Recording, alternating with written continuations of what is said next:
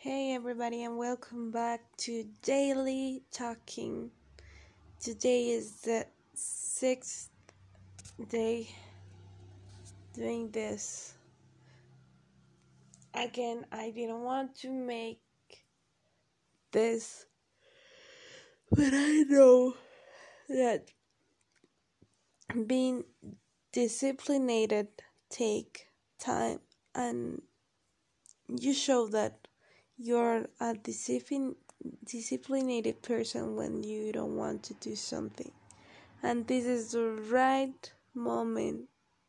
So, right now I'm laying in my bed because I want to sleep, but I remember that I have this and I I said that I had a compromise with this. And well, today I went to my taekwondo classes and I felt great, but now I don't have any energy. I just want to sleep right now. And that's all. Turn of the light, and tomorrow will be another day. The thing is that I I restart practicing taekwondo because there's a little bit of curiosity curiosity when I I saw people having some battles or fights and además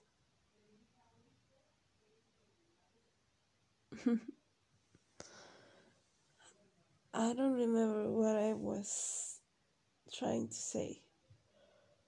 I don't have idea what I could say. I'm still here waiting for some thoughts and I went to sleep early today because tomorrow I have classes at 7 a.m. and sometimes I forget that I have to take classes at that time. Sometimes it's harder to wake up in the mornings, and sometimes it's easy on Monday it was easy because I couldn't sleep anymore.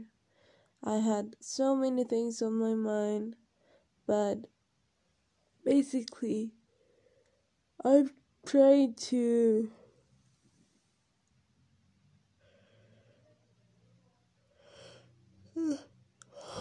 to mark all the activities that I said that I would do. So, this is one of those things that I wanted to do, and it's checked by myself. And right now, I'm done with everything. And thank you so much for listening or not. But this was good for me. And I'll be doing better and getting better and feeling better. Good night, guys. Thank you. I love you.